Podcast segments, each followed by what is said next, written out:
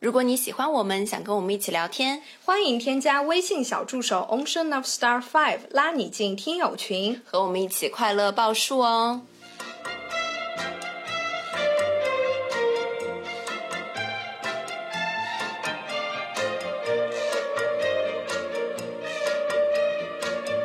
啦啦啦啦！听众朋友们，大家好，这里是张曼玉和高晶莹的播客栏目《土象电台》，试图传播两位都市肤浅女孩的心声。这档播客将是陪伴您洗碗、拖地、如厕、开车等地铁的绝佳听物。Hello，大家好，欢迎回来，欢迎来到土象电台。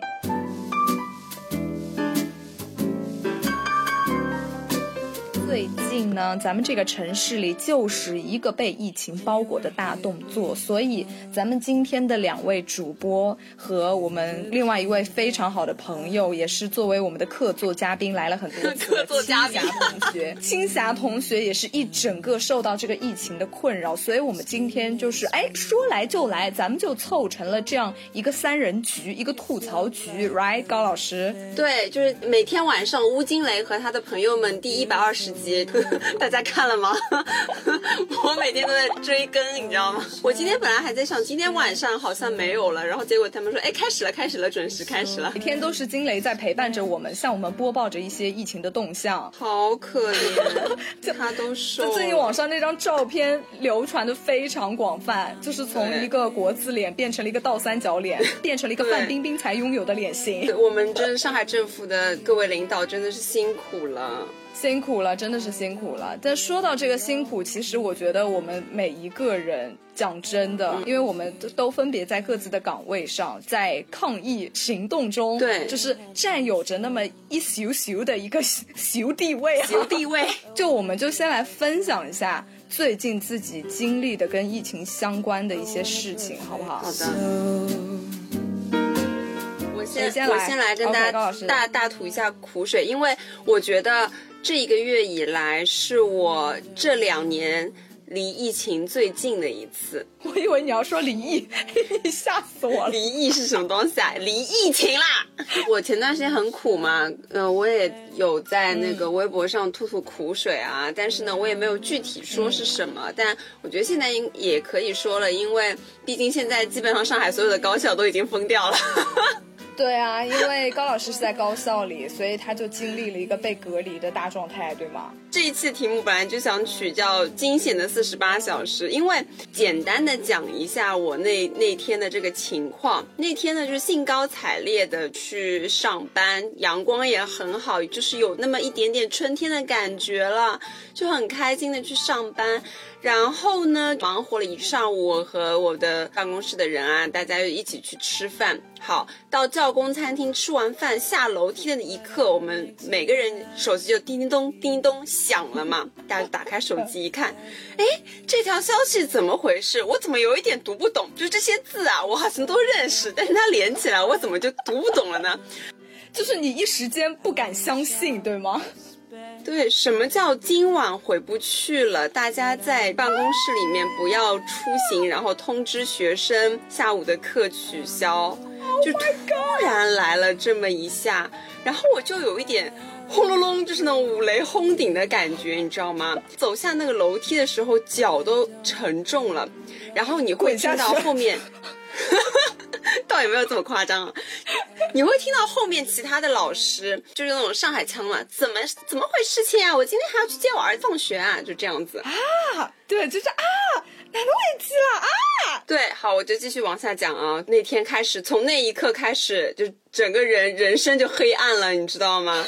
好，然后迈着我沉重的步伐回到办公室以后啊，通知对不对？通知所有的学生。当然，你知道学生他们也就很恐慌啊，他们就会啊，怎么怎么回事啊？怎么下午不上课啦？怎么一下子停课啦？哎，什么叫不能出校门？而且因为正好是一个中午的时间段，you know，所以大家有可能会去出校门出去吃饭。但是等他们吃完饭以后，校门就已经就大铁栅栏就已经关上了，他们就进不来了。那他们住哪里呢？那他们怎么办呢？就我们要去解决这些事情啊，比如说我们当时一开始的口径是说，学生上海的学生就你直接给我回家。就是你出去了你就不能进校了。但是后面又考虑到说，哎，那那有一些外地的学生，他在上海没有房子，不怎么能因为出去吃个饭你就。不让人家进来了呢，对不对？还是就是把他们都带进来，然后进来，好，这个事情就解决了，对不对？哎，那回家的学生也太开心了吧？这有什么开心的？关关键是我们很严格的强调，你回家你就是居家隔离，你是不能出来的。隔离了以后呢，好，那么第一件事情就是平息所有学生的这个他们的言论啊什么的，对不对？然后第二个，我们就是要排摸很多很多乱七八糟的事情，包括学生的宿舍在哪里啊，包括我们马上要进行一轮。大核酸，你知道我们学校有多少人吗？那天晚上我从来没有见过有这么多的人在学校里，就两万多人，两万多人，朋友们，全校全员核酸是吗？不是一个办公室这么简单，两万多人就在一个地方，我们隔离了四十八小时，超过四十八小时其实，因为我们其实是到第三天的中午十二点才解封。太吓人了！只要那天晚上就一下子核酸嘛，但你知道人手肯定是不够的，然后包括说食堂、澡堂也是一下子就停止了，因为不能让聚集在一个地方，我们要去协调这些事情，包括学校的后勤部的那些老师也要去协调这些事情。我就觉得说，就那两天给我的感受是就很混乱，但是呢，我们又在尽量的做到在混乱中要保持有序。你们真的太不容易了，真的是。我们那天核酸就一下子就两万。多的人核酸嘛，我们就一栋楼一栋楼的学生去进行核酸，包括我们所有的教职工也要去核酸，对吧？然后那天核酸大概进行到大概九点多吧，晚上九点多。嗯，当然你看这个时候就会出现一些事情，比如说学生不愿意去核酸，那你还要去做工作。为什么还有人不愿意去核酸啊？我的妈呀，怎么还有这种不配合的学生？对，就是学生可能会有一些，就你知道，就是人很复杂嘛，他有会叛逆期嘛，就会说，哎，那我不想去做，或者是他会觉得说偷懒，哎，就是那么多的人去做核酸，我不做。应该也没事吧，对不对？会有这样子的人，他会想说那我就戴口罩一样，是觉得大家都戴了，然后他自己戴，就觉得其实也没有关系，是吧？但是你知道，我们要做到的指标就是两万多的人，比如说两万零九千八百三十二这样子，这些人好了。这些人是所有的人都必须要做到核酸全部阴性，校园才可以解封的，少一个人都是不行的。所以给到我们的任务就是我们必须保证每一个人都要做到，我们就会有很大的工作量，他们会很恐慌，你知道吗？就那天一下子说学校要闭环了以后，大家就去去那个超市，超市一秒就空了，你知道吗？就学校里的超市就像那种，嗯，哎，真的有种釜山行的感觉。对，真的就很夸张。然后我想去买两个面包，就都已经没有了。那你们最后吃的东西什么怎么怎么有解决吗？还是你们就饿着肚子啊？当然，当然也是有解决的。学校会安排所有的早中晚饭，学校都是有安排的。但是那天晚上，你知道，因为到很晚，比如说有一些学生可能到七八点钟都没有吃到晚饭，然后他们就会很焦虑，做核酸又没有办法洗澡，他们又会对所有的事情都会很恐慌。对于我们来说，我们的工作就是安抚他们的情绪，让他们有秩序的去做核酸。他们提出来的问题，我们都要去解决。比如说他们吃到饭，我们就要去反馈，然后还要跟他们说啊，你们不要在网上发一些不好的东西，因为他们其实并不知道我们老师会做这么多的事情，我们后勤部到底在怎么样子的运作，他们可能不知道，他们只会考虑到当下。哎呦，怎么到现在还不给我们吃到饭？对对对，就会这样，会有一些不好的情绪。而且他们其实他们的那个恐慌其实是来自于未知，因为不知道下。下一步会做什么？如果他得到更多消息的话，他可能反而就不会那么叛逆。不过这个也是能理解啦，就人在那个时候就集体的一种大恐慌。哇，真的太吓人了！哎，你真的不容易哎，高老师，小高。你真的是辛苦了，关键是你知道吗？就那天还有面临到一个情况，就说到我自身，就不说学生了，说到我自身，我们那天是要住在学校里的，对不对？我是给你们有拍过那个房间的情况的，非常的脏乱差，真的。而且高老师拍给我看的时候，他就睡在一个睡袋里，就他是有床，就是像我们大学宿舍里面的那种床，但是没有任何的被床单被褥，他就是直接在那个木板上面放了一个一个睡袋。我当时看着我简直眼泪就要流下来。太可怜了。关键是你知道吗？因为我是有分配到宿舍的，但是我以前是没有住过宿舍的。而且呢，因为刚刚经过一个寒假，我把之前有午睡的那些被褥啊什么的，包括枕头什么的，没有去进行一个更换，也宿舍里空空如也，什么都没有。然后那天晚上，因为有宿舍的老师就不会再给你分配一个房间了，因为我们其实是有那种类似于如家的这种房间。但是呢，因为我是有宿舍的，我又不能说，我其实也没有去争取，因为我不好意思，因为我知道房间非常的紧张，而且其实我是有宿舍的，我至少有个屋子可以给我遮风挡雨，我就不想再去占这个名额，所以我就争取了一个睡袋，然后就拿回宿舍了，就非常艰难的度过那两天。你真的太好了，你真是一个小天使。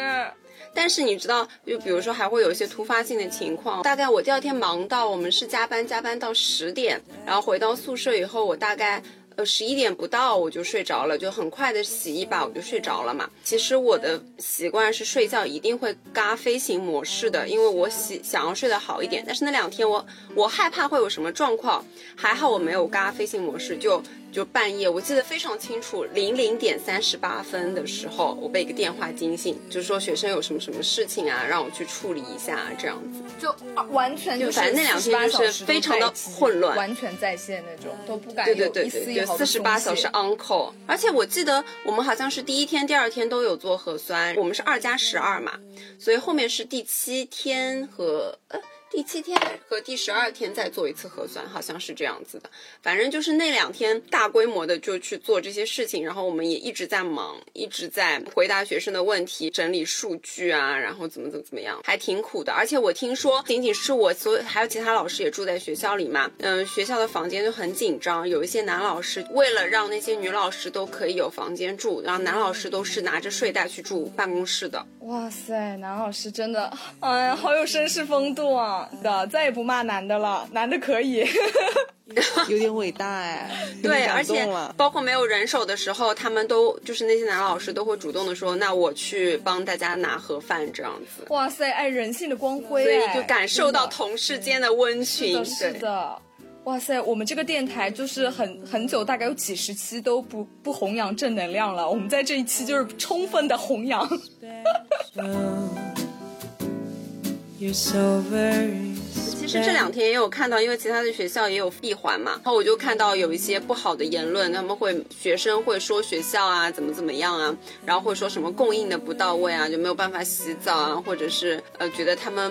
不够及时，但是其实，在我们教职工的角度上来说，这些事情我们也是第一次发生。当学生得知学校被闭环了以后，其实我们可能也才刚刚得知没有多久，我们也在非常积极的去安排所有的事情，确保学生能够。得到最好的服务，但是可能他们没有办法理解到我们到底做了一些什么，所以我当时也是一下子感受到哦，疫情离我这么近，然后还要受到嗯这种抗疫的辛苦，是真的很辛苦。嗯，真的是让我喘口气。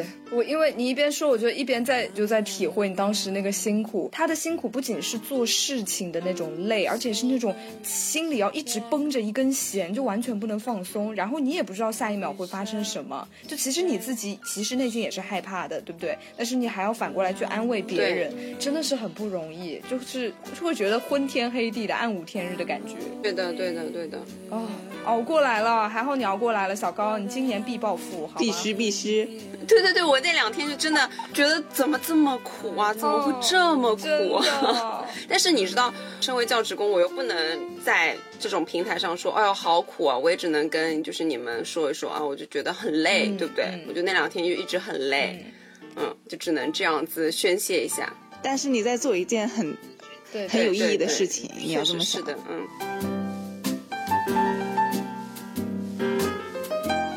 好，我看到了那个。再说另外一个学校，比如说那些学生就会说食堂准备的食物是狗都不吃。那个博主他就会说，在宿舍区被保护的好好的一些学生和在外面辛苦工作的后勤人员形成了鲜明的对比。这个社会是割裂的，最舒服的那群人不懂底层人的辛苦与付出，反而想尽各种办法去污蔑和造谣与利用。这些人永远都不知道服务。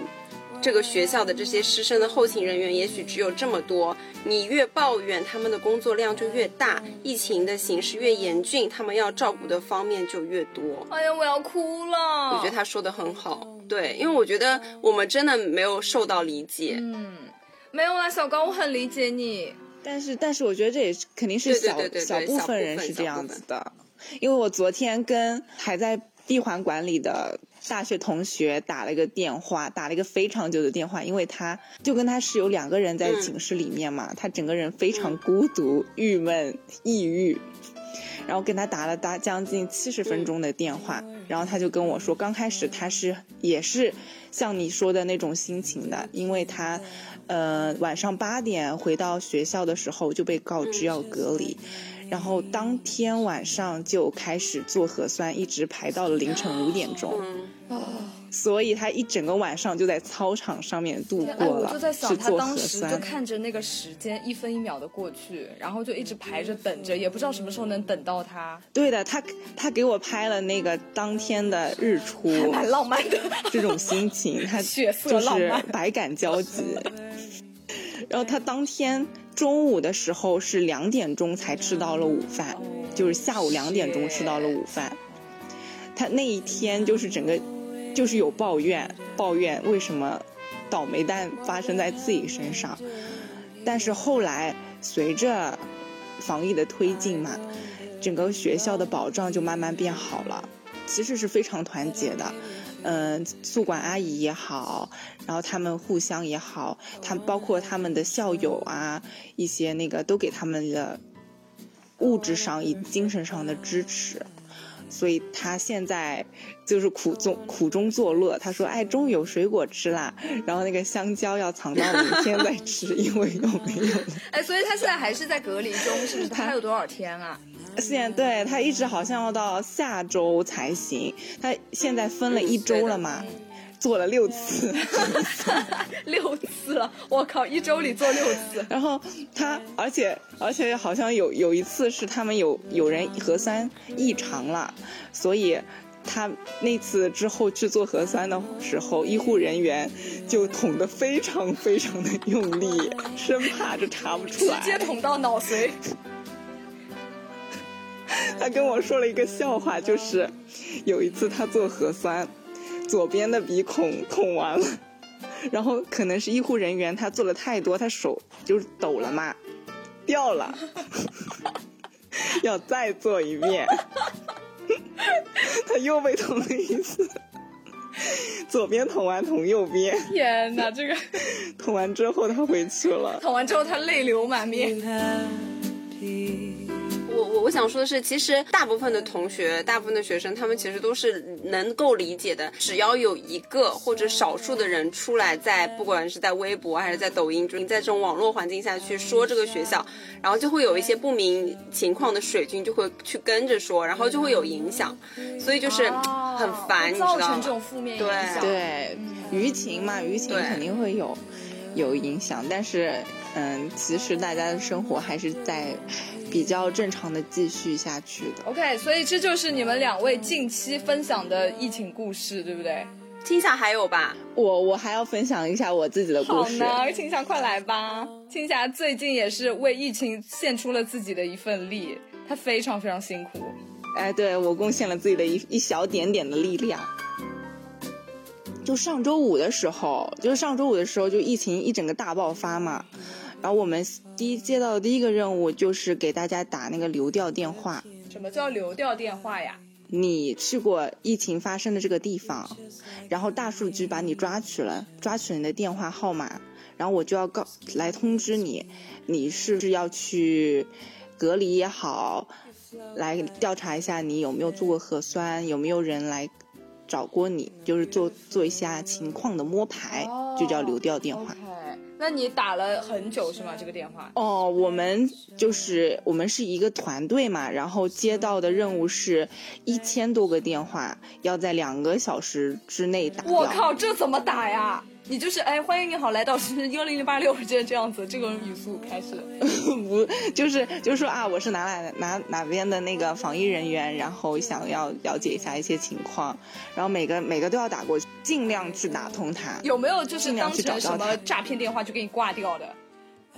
会的，会。我们有的同就是同事的电话就被举报了，就说你是诈骗的，还还有的手机打打没话费了。天哪，用自己的手机打，为什么不用那个办公室啊？对，是这样，因为有些办公电话有的是个上海的手机是可以打通的，外地手机可能打不通，哦所以还后面还是得用自己的手机打。天哪，哇，真的是。所以这个就是，就是你，你就一开始就先打电话，就两个小时里面打了一千个电话，呃，我大概打了十一百一百左右吧。哦，有一个电话还蛮有意思的，我问他，请问你在上海吗？他说我不在上海，他我在叉叉区，然后那个叉叉区就是上海。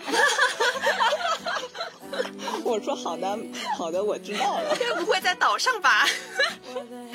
有点意思，有点意思。反正都蛮有意思的事情的。这是我接到的第一个任务，我接到第二个任务，周日去做那个，就是做大白，啊穿着防护防护服的那种就给隔离的人去送餐。哦，哎，你说说那个防护服好不好？我真的对这个非常感兴趣，它到底怎么穿进去啊？有什么讲究吗？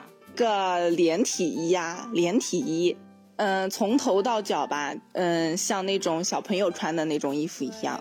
然后它其实外面是有个胶带纸可以粘的，但我们告诉我们就尽量不要粘，万一你要上厕所的话会很麻烦。哦，但是你后来跟我说，那天你只有在出门之前和回来之后上了两趟厕所，就你中间其实也是，就是因为我们我们支援的那个地方的厕所男女共用，而且是非常远的。OK，懂吗？就是条件非常艰苦，所以那天我们的安排的时间是早上的七点钟到晚上的七点钟，我是五点半出的门，早晨五点半，因为我是那个联络员，我我是那个联络员，所以我要尽量早的到集合点，然后清点好人数，大家一起去，就是不能一个个去的，要集集中一起去。哦，太辛苦了。所以那当天晚上我是失眠的，肯定的呀，我睡眠压力好大对呀、呀那对呀、天你想到明天要干这个事情，谁还睡得着啊？恨不得现在立刻起身就去。你你两点钟就到那边去，而且是不是很闷啊？就是你混还要戴口罩，然后一直都不能摘。对，口罩、口罩、手套、脚脚套、脚反正是连在一起的嘛。然后那天其实气温不是很高的，其实是很冷。其实穿防防护服是冷的哎，啊，一点也不保暖吗？我以为是很闷的，至少就是至少会保温吧。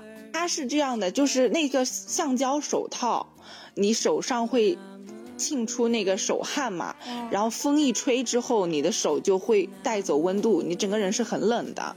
我我就是走来走去，走来走去的话，脚脚和屁股都很酸很酸，但是站在地上又很冷，所以就不知道应该怎么办。哎呀，因为它是可能是因为它那个材质的关系，它本来这个材质就是不适合做衣着的，所以要穿在身上。呃，对，然后又在这种极端环境，然后你又出汗，所以它肯定非常的难受。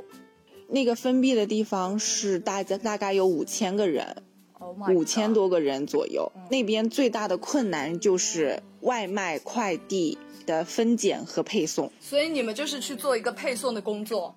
呃，对，就是随便五千个人里面的两千个人，你点外卖点快递就爆炸了。其实，哇塞！然后那些人都是要隔离的嘛。啊所以他们的那个购买的量是很大的，寄了一些我看到的比较离谱的东西。快说。第一个是十十几箱的方便面，一口气来的，还有六十几个馒头，六十几个馒头，Oh my god！六六六七十个馒头，菜啊都是五六大袋买的。我们是分成很多很多区域嘛，大概十七八个区域，然后每个区域都有对应的人去送的，送的那些人是消防官兵。哦，还不是你们去送，你们是负责分拣和搬运，对不对？对，我们是第一道关口从小区门口一直拿到分拣点，然后分好，分好之后呢，叫上面都要写清楚几栋几号几室，多少电话，然后把这个东西放在货架上，交给消防官兵他们去送。哦，哇塞，所以还那我真的觉得你这个也好辛苦啊。其实我觉得比起来，我我觉得我还也还好。对，消防官兵是很辛苦的，然后他们还还跟我们，我们还因为太就一趟一趟，其实是很很机械的一个运动，所以我们就开玩笑嘛，啊、就有一些货架摆的非常满的，我们就说，哎，下个倒霉蛋是谁呀？就就就是很重的那个是轮到谁去搬是吗？呃，对对，因因为有有些都是很离谱的，比如说有一个是六七根完整的甘蔗，在隔离期间突然完整的甘蔗蔗这么夸完整的甘蔗张吗？还还有猫 Oh 咪 god！还有猫还有买咪哦。猫的，真的假的？还有买猫的可能是猫咪那个拿回来了，哦或者什么。从外面拿回来了吧。我的妈呀！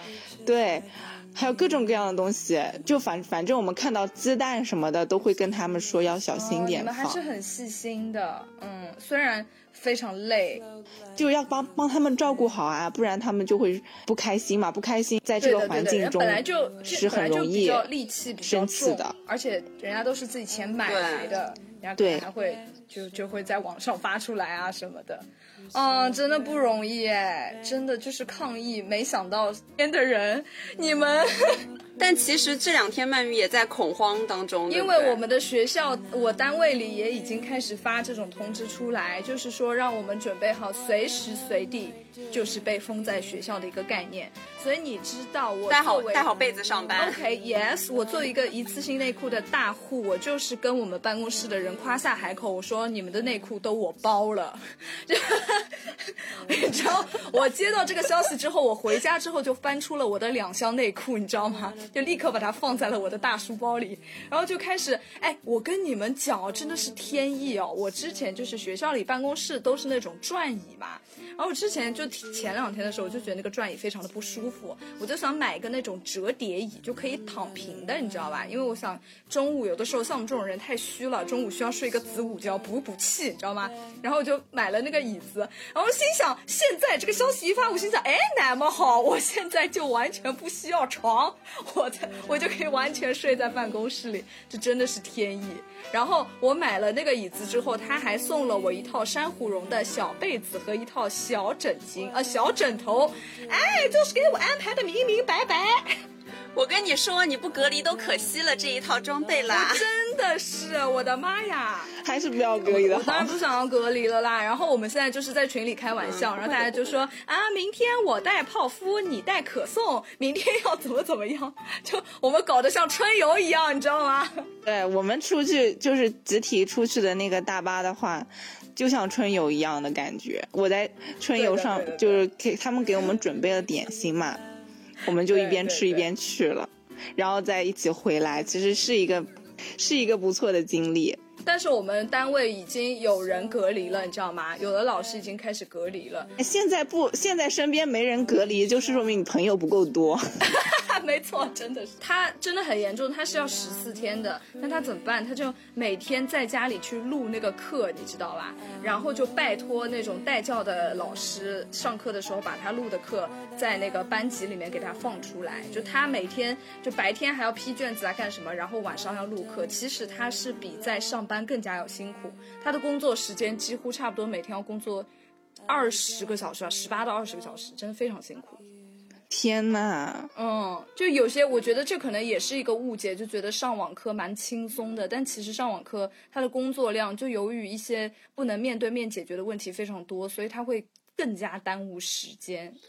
对对，哎哎，我之前看那个那个徐翔不是发了视频号嘛，然后他就说出去倒个垃圾要准备好一次性内裤，啊对对对对方便对面，还有兄弟景爷你会不会回来？真的把我给笑死，真的 exactly 就是上海的现状哎，现在就是随时随地都会把你隔起来。我我有一个小故事可以分享。就是呃，是一个比较心酸的故事。是我同事，呃，他不是做完大白之后回去了吗？他打车回去的，他打了辆车，然后他遇到那个司机，司机其实是是一个呃封闭小区的，然后他心里一惊，他说：“你核做个核酸了吧？”然后司机说：“我每天晚上都做的，放心，我没有回去过。”我们社区一直叫我回去，但是我想还是不回去了，因为回去了我就没有办法赚钱了。哦，好心酸，好可怜呀！所以他就是应该现到到现在应该有估计有一周了，他都是住在自己的车上面，然后每天晚上的凌晨十二点钟去做核酸。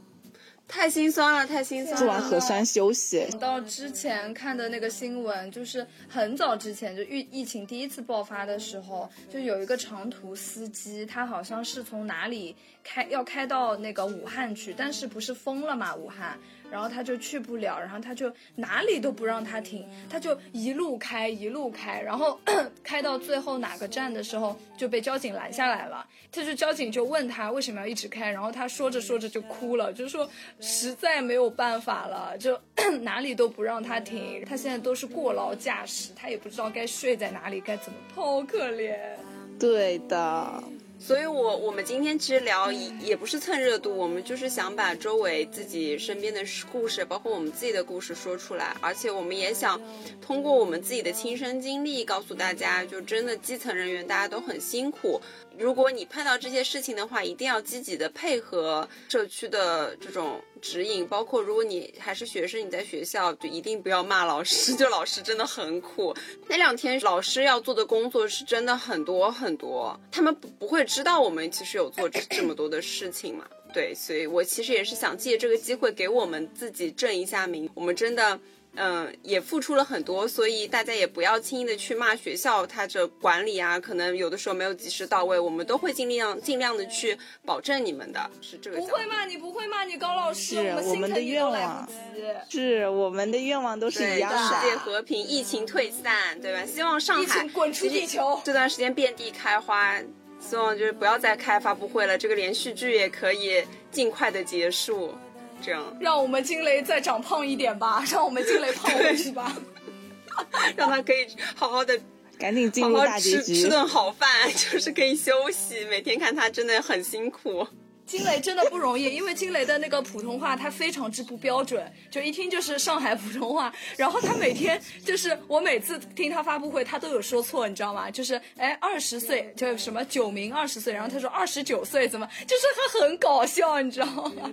他特别像那个丁江，你们知道丁江吗？丁江是谁啊？就是抖音上有一个用户叫 Timmy 仙子，然后他的爸爸就叫丁江，就是就是金雷讲话的腔调跟丁江就是一模一样。非常的好笑，不要笑他，笑他，他很努力，他很努力，他很努力，他很努力，他就是一种慈父的感觉。OK，好的，那么我们本期节目分享到这里，都说了一说各自身边关于疫情的事情，其实也没有什么太多的梗，因为。呃，经历过来的，就是我们三个人都知道，就是有多么不容易，所以我们就是借这个机会，也跟大家分享一下我们身边真实的抗疫的故事。我们三个还是非常非常祝福大家，一定要平平安安的，就是出门一定要戴好口罩，要注意自己的个人卫生。对，大家对不要掉以轻心，真的不希望任何一个人能感染。对。没错，对对对，你想，其实现疫情到现在，大家都说常态化了，但是突然又来了这样一波小高峰，其实大家都没有想到，所以还是一定一定要注意，一定一定要注意的。对的对的，爱大家，爱你们，爱在这里冲那个唱一首歌啊！只要人人都献出一份爱，好吧，高老师可以吗？帮我唱一下。好的好的，那就到这里啊，三二一，拜拜。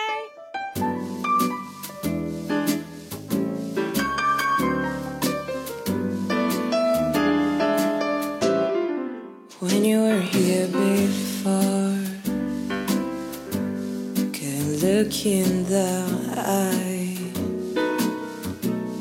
You're just like an angel. Your skin makes me cry. You float like a feather in a beautiful world. I wish I was special. You're so very special.